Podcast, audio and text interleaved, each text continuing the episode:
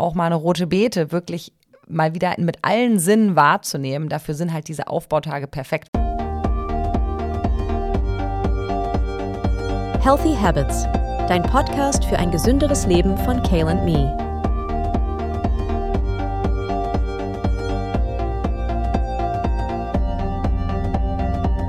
Willkommen zurück heute zu unserer neunten Folge des Healthy Habits Podcasts, in der wir uns einem ebenso wichtigen Aspekt des Fastens widmen wollen wie dem Fasten selbst. Denn wir sprechen heute über das sogenannte Fastenbrechen und die folgenden Aufbautage nach dem Fasten. Hingegen nämlich den Vorbereitungstagen, darüber haben wir ja vorletzte Folge gesprochen, wo wir vor allem äh, eben auch darauf hingewiesen haben, dass die Vorbereitung so unglaublich wichtig ist, dass einem das Fasten möglichst leicht fällt, ähm, haben die Aufbautage und auch das Fastenbrechen einfach einen enormen Einfluss auf den gesundheitlichen Erfolg eines Fastenerlebnisses. Denn das lang ersehnte Fastenbrechen ist nämlich leider ja nicht nur ein Moment der Freude und des puren Genusses, wie sich viele immer so vorstellen am Abend davor, sondern es ist eben eine ganz, ganz wichtige Phase in diesem ganzen Prozess. Mir verlangt die auf jeden Fall immer wieder unglaublich viel ab und auch echt einiges an Willenskraft. Und die meisten Menschen wissen das gar nicht unbedingt, wie wichtig das ist. Und deswegen wollen wir heute einen Einblick da rein geben und ganz, ganz ähm, intensiv über eben diese Phase sprechen, damit ihr euch dennoch darauf freuen könnt und es euch eben auch leichter fällt, durch diese zweite oder dritte und letzte Phase des Fastens zu kommen und die eben auch optimal zu bestreiten. Genau. So, chronologisch angefangen, aber liebes Stella, ich befinde mich jetzt am letzten Abend meines Fastens und freue mich schon auf den nächsten Morgen und das Fastenbrechen. Was sollte ich hierbei beachten? Was passiert im Körper? Warum sollte ich darauf achten? Dann springe ich mal zum nächsten Morgen. Man hat hoffentlich eine schöne Nacht, hat gut geschlafen und am nächsten Morgen ist es dann Zeit für den Apfel. Ähm, vielleicht erstmal da die Frage, warum überhaupt ein Apfel? Wir und auch viele andere empfehlen, den Apfel zu nutzen, weil es zum einen was ist, was man gut kauen muss. Ähm, man soll nichts haben, was man irgendwie schnell runterschlingen kann, sondern etwas, wo man ähm, mit viel Achtsamkeit im Prinzip essen kann. Und ein Apfel ist ja einfach sehr hart. Der bedarf viel Kauleistung, deswegen kann man den nicht schnell verschlingen. Ähm, außerdem hat ein Apfel natürlich super viele gute Nährstoffe, auch viele Ballaststoffe, was gut ist, um die Verdauung wieder in Gang zu bringen. Die lag ja jetzt während des Fastens erstmal weitestgehend ruhig. Und äh, durch die Säure wird aber auch die Magensäure wieder angeregt, was auch einfach wichtig für die Verdauung ist. Genau, und deswegen der Apfel. Wenn man natürlich jetzt äh, allergisch gegen Äpfel reagiert, gibt es da auch Alternativen. Manche vertragen dann Birnen oder auch eine Karotte ist super. Wenn man jetzt totale Probleme mit Rohkost hat, geht aber zum Beispiel auch was wie ein gedünsteter Apfel oder zum Beispiel auch eine gekochte Kartoffel. Mhm. Und wenn ich mich jetzt eigentlich so richtig auf mein Porridge am Morgen gefreut habe, was würdest du dazu sagen? Das kann dann die zweite Mahlzeit sein, würde ich sagen. Also ich empfehle wirklich definitiv den Apfel zu nutzen, mhm. weil er einfach diese Kauleistung hat. Ein Porridge kann man schon wesentlich mehr schlingen und ähm, ja, der Apfel ist wirklich einfach auch, weil es nur ähm, Kohlenhydrate in dem Sinne sind, also keine Fette, ähm, keine Eiweiße, super wichtig. Warum ist das wichtig? Ähm, der Körper hat ja jetzt während des Fastens nur Kohlenhydrate zur Verdauung bekommen. Also man hat ja nur noch Säfte zu sich genommen, vielleicht noch Honig ähm, und Brühe, aber Brühe hat jetzt erstmal keine Makronährstoffe, keine nennenswerten. Und dann wurden einfach äh, die Enzyme, die wir für die Fettverdauung brauchen, für die Proteinverdauung abgebaut, um da zum Beispiel Energie draus zu gewinnen. Das heißt, die haben wir momentan wirklich einfach nicht. Die müssen neu gebildet werden. Und deswegen sollte man da wirklich mit Kohlenhydraten starten, wenn man dann wieder anfängt zu essen. Was sind denn die Effekte, wenn ich nicht mich daran halte? Also was sind dann Nebenwirkungen, mit denen ich rechnen muss? Dann geht es einem richtig schlecht. Man hat Bauchkrämpfe, Bauchschmerzen, gegebenenfalls einen aufgeblähten Bauch und fühlt sich einfach wirklich gar nicht gut. Hm. Und das wollen wir natürlich nicht, weil wir fühlen uns ja prinzipiell und hoffentlich sehr, sehr, sehr gut nach diesen Fastentagen. Auch hier eben nochmal, wenn ich doch dann eben auch schon diese Willenskraft und auch diesen Prozess durchlebt habe. Es ist immer wieder, und ich habe auch schon den Fehler gemacht in der Vergangenheit, dass ich eben dieses Fastenbrechen und auch die Aufbautage nicht eingehalten habe, wie ich das gerne gemacht hätte. Und das ist dann immer so traurig, weil man hat sich irgendwie so, so da durchbegeben durch diese Fastenreise und es hat einem gut getan und dann endet das so abrupt. Und das kann man dann auch irgendwie nicht mehr künstlich herstellen. So, wenn man dann einmal irgendwie da raus ist, dann ist man irgendwie gefühlt raus. Und deswegen kann ich ja auch nur wirklich jedem ans Herz legen, diese Tage einzuhalten, weil es ist so ein schönes Gefühl, da so sanft rauszukommen. Ich erinnere, das ist für mich immer so ein bisschen wie irgendwie aus dem Urlaub zurückzukommen, aber an so einem Freitagabend und man hat noch so einen Samstag und einen Sonntag, um sich irgendwie zu Hause wieder zu organisieren und anzukommen, um dann irgendwie am Montag wieder voller Energie und Positivität in die Woche zu starten. So ist das, finde ich, auch ein bisschen mit dem Fasten und mit den Aufbautagen. Total die schöne Metapher, aber das beschreibt auch nochmal ganz gut die Kraft dieser Aufbautage und die Wichtigkeit einfach, weil sie wirklich ermöglichen, dass man dieses gute Gefühl des Fastens, was du jetzt mit dem Urlaub beschrieben hast, einfach noch ein Stück weit mitnehmen kann. Und wenn man da sorgsam ist, klappt das. Und wenn man da aber schnell ähm, in alte Muster zurückverfällt, dann ist das gute Gefühl leider sofort weg. Ja, total. Kann ich äh, auf jeden Fall bestätigen. Das Fastenbrechen ist ja wirklich nur dieser Moment am Morgen, also dieses erste Lebensmittel, was ich zu mir nehme. Und dann befinde ich mich ja schon am ersten Aufbautag. Ja, was, was passiert dann? Worauf sollte ich achten? Genau, das Fastenbrechen ist geschafft und dann geht es erstmal ähm, daran, wie lang sind denn überhaupt die Aufbautage. Und die richten sich auch schon wie die Entlastungstage an die Länge des Fastens. Also je länger ich faste, desto länger sollten die Aufbautage sein. Da aber auch grundsätzlich, es gibt im Prinzip nicht zu lang, ähm, also man kann das ruhig echt ein bisschen strecken, aber mindestens sollten schon zwei bis drei Tage sein. Und wenn man eine Woche gefastet hat, können es auch gerne vier Tage sein, indem man einfach noch mal ein bisschen vorsichtiger ist und sein Körper wirklich sehr langsam ähm, an feste Nahrung gewöhnt und wieder die normale Verdauungsleistung zurückerzielen möchte. Und selbstverständlich gilt ja hier auch, das empfehlen wir auch natürlich während dem Fasten, das soll ja auch ein Prozess der Enthaltung von Dingen einfach sein, die ähm, mir gesundheitlich einfach nicht gut tun. Ähm, ob das jetzt irgendwie übermäßiger Koffeinkonsum ist oder eben auch äh, Alkohol oder wie auch immer. Natürlich empfehlen wir da auch während den Aufbautagen möglichst so lange irgendwie wie möglich einfach äh, auf ja, keine gesunden Dinge zu verzichten und äh, irgendwie dieses, ähm, nennen wir es mal, Fastenretreat einfach nochmal ein Stück auszubauen. Genau. Aber worauf sollte man generell achten? Ähm, wie ich gerade schon kurz angesprochen habe, also es sollten vor allem kohlenhydratreiche Lebensmittel verzehrt werden. Das heißt einfach viel Gemüse, viel Obst, Vollkornprodukte, Pseudogetreide wie zum Beispiel Quinoa. Das ist auf jeden Fall super. Achtet darauf, dass ihr für euch gut verdauliche Lebensmittel esst. Also wenn man jetzt große Probleme mit Rohkost ähm, hat, die nicht essen oder wenn man generell weiß, ich vertrage was nicht, da auch eher vorsichtig sein. Trinkt auf jeden Fall viel. Wichtig ist jetzt auch noch, sich zu bewegen. Ähm, es hilft auch einfach gut, um den Darm was Gutes zu tun ähm, und die Verdauung anzuregen. Das ist enorm wichtig. Und generell empfehlen wir auch eine pflanzliche Ernährung, also tierische Produkte gerne erstmal noch nicht konsumieren. Vor allen Dingen ähm, kein Fleisch und Fisch. Mhm. Was ich ja auch immer wieder total toll finde während diesen Aufbautagen, und auch das können wir vielleicht auch noch mal kurz drüber sprechen, ist diese Psychologie, ähm, wie ich mich mit den Lebensmitteln fühle und wie ich sie auch wieder erlernt habe wahrzunehmen während dem Fasten. So, weil man hat ja dann da diese, keine Ahnung, vier bis sechs Tage äh, Fasten hinter sich, wo man sich die tollsten Lebensmittel den ganzen Tag vorgestellt hat.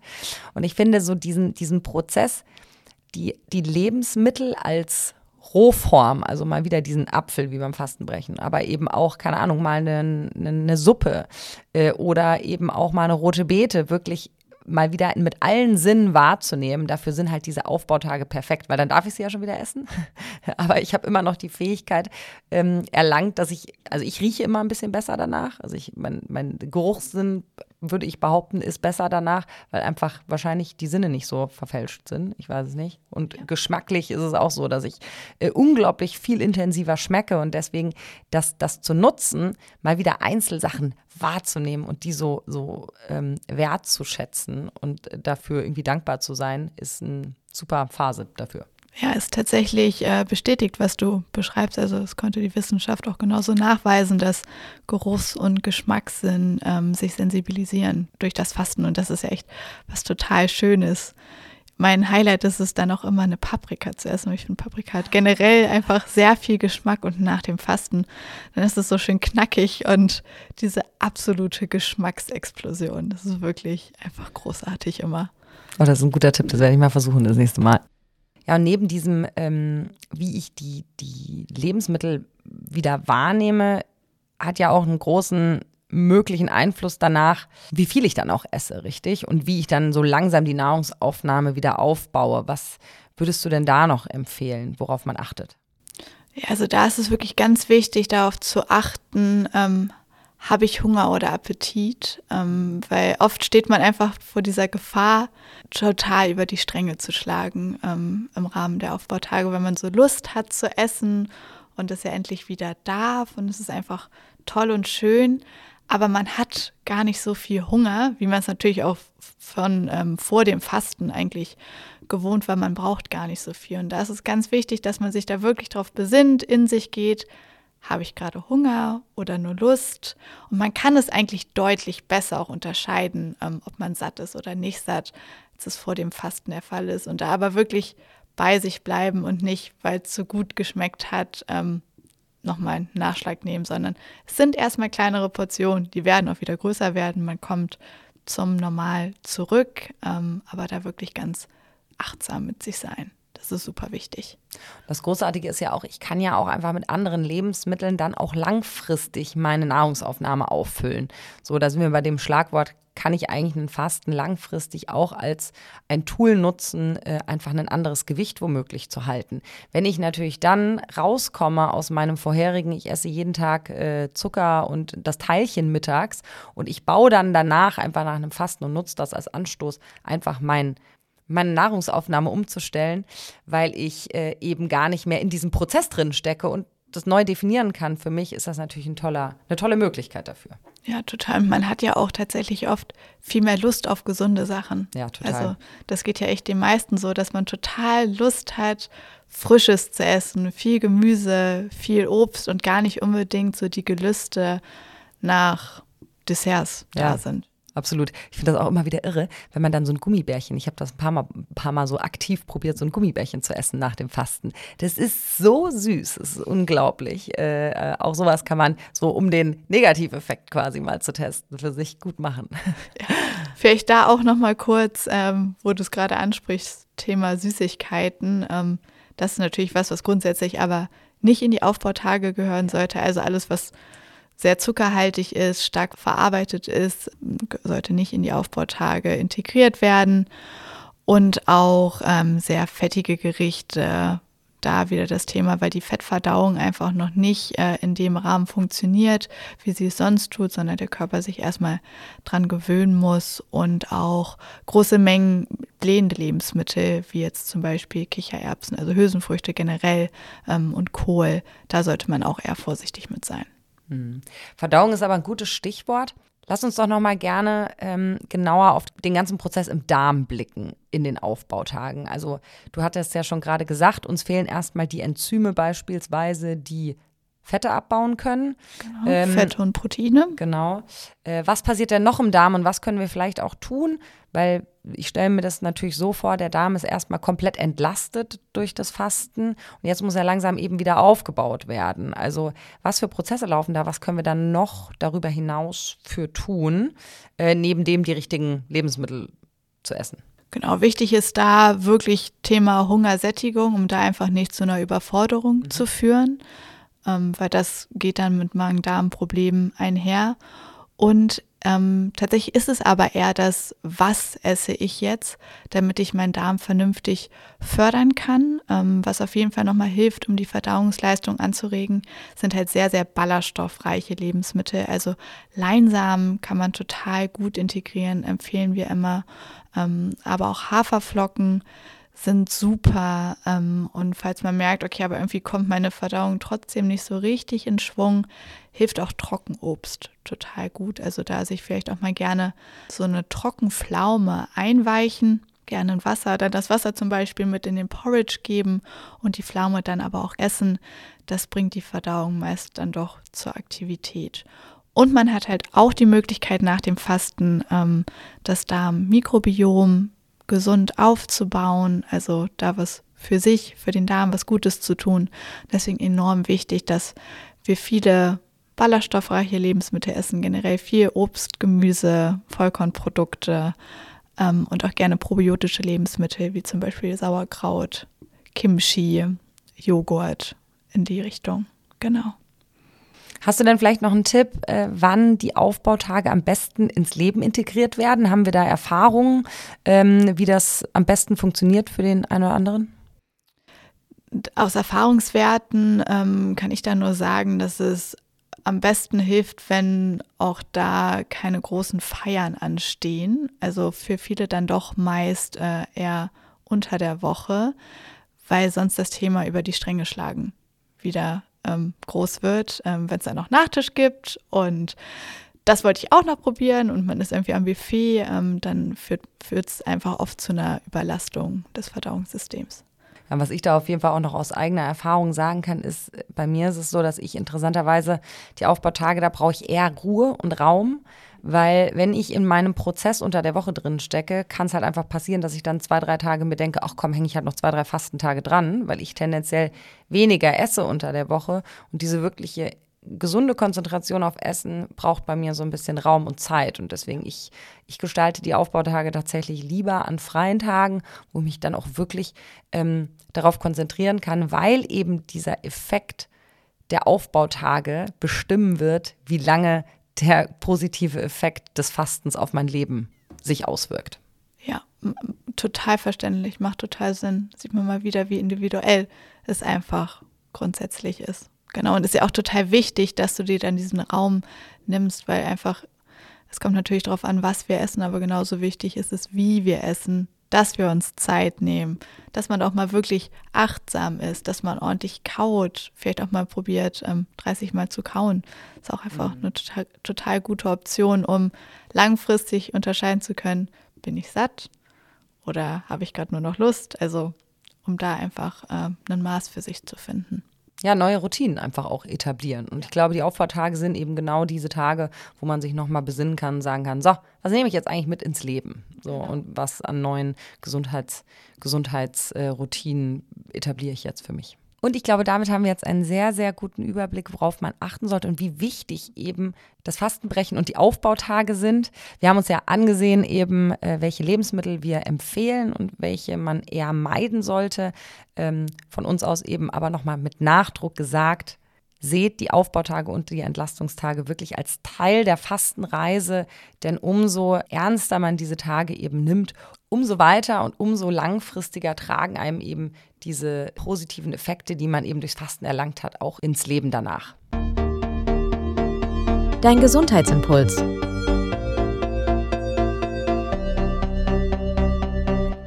Unser Darm spielt eine wichtige Rolle bei der Aufnahme von Nährstoffen aus der Nahrung und der Immunabwehr. Circa 80 Prozent der Abwehrzellen des Immunsystems befinden sich in unserem Darm. In ihm leben außerdem eine Vielzahl von Bakterien, die insgesamt als Mikrobiom bezeichnet werden. Im Zusammenhang mit dem Darm fallen häufig die Begriffe Prä- und Probiotika, mit denen die Darmgesundheit gezielt gefördert werden kann. Und auf die gehen wir heute genauer ein. Probiotika sind lebende Mikroorganismen, die einen gesundheitlichen Nutzen bieten können. Sie sind im Prinzip gute Bakterien, die wir in unserem Darm ansiedeln möchten. Dort können sie die Darmgesundheit unterstützen und zur Verbesserung der Verdauung beitragen, indem sie unter anderem für ein Milieu sorgen, in dem sich schädliche Bakterien nicht wohlfühlen. Probiotika kommen natürlicherweise in fermentierten Lebensmitteln wie Sauerkraut, Kimchi und Miso vor. Sie können aber auch als Nahrungsergänzungsmittel eingenommen werden. Präbiotika hingegen sind unverdauliche Lebensmittelbestandteile, die als Nahrung für Probiotika, also unsere nützlichen Darmbakterien, dienen. Dadurch können sie dazu beitragen, dass sich die nützlichen Darmbakterien vermehren, sich gegen die unerwünschten Darmbakterien durchsetzen und somit ein positiver Effekt auf die Darmgesundheit entsteht. Die bekanntesten Präbiotika sind die Ballaststoffe Inulin und Oligofructose. Präbiotika kommen aber grundsätzlich in einer Vielzahl von Lebensmitteln vor, unter anderem in Vollkornprodukten, Hülsenfrüchten, Chicorée, Zwiebeln und Spargel. Neben dem Futter für Darmbakterien sorgen Präbiotika auch für ein längeres Sättigungsgefühl, eine intakte Darmbarriere und fördern die Verdauung. Um deinen Darm also über die Ernährung optimal zu unterstützen, solltest du bestenfalls täglich Prä- und probiotische Lebensmittel in deine Ernährung integrieren. Damit sind wir am Ende unserer heutigen und neunten Folge des Healthy Habits Podcasts angekommen und wir hoffen, dass damit euer Fastenbrechen und die Aufbautage zu einem vollen Erfolg werden können. Solltet ihr noch weitere Fragen oder Anregungen haben für Themen, die euch interessieren rund um das Thema Fasten und Gesundheit, schreibt uns super gerne eine Mail an podcast.kalemi.de. Wir freuen uns auf die nächste Woche. Eure Annemarie und Stella.